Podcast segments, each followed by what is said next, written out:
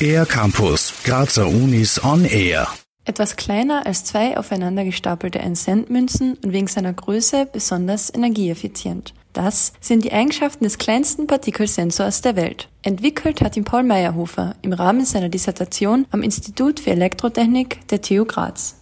Das wirklich Besondere an diesem Sensor ist eben die Größe.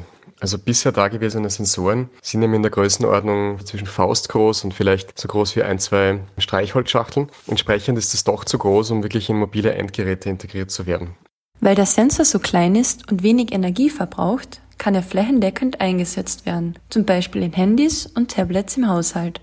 Was der Sensor genau macht, erklärt Paul Meyerhofer. Der Sensor misst PM2,5.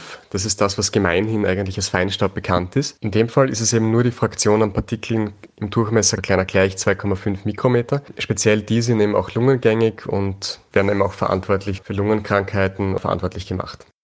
Bei erhöhter Feinstaubbelastung sendet der Sensor die entsprechenden Messwerte direkt auf Smartphone oder Tablet. Wie mit dieser Information umgegangen wird, obliegt zwar dem Benutzer oder der Benutzerin, wünschen würde sich Paul Meyerhofer aber, dass die Information zu einer bewussten Veränderung der Lebensgewohnheiten führt.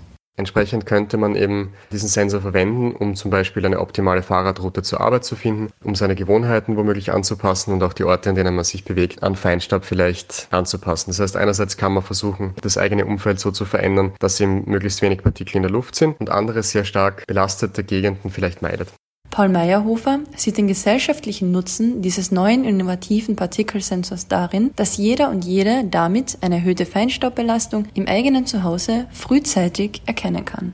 Man muss sich vorstellen, momentan gibt es eben in Graz nur sehr wenige Messstationen, die punktuell sehr genau messen.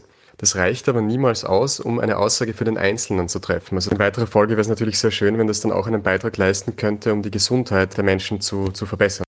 Von den gewonnenen Daten soll auch die Wissenschaft profitieren. Die Zukunft des Sensors scheint also vielversprechend, ebenso wie die von Paul Meyerhofer, der bald seine Karriere als Patentanwaltsanwärter startet. Für den R-Campus der Grazer Universitäten Anja Kalbauer. Mehr über die Grazer Universitäten auf ercampus-graz.at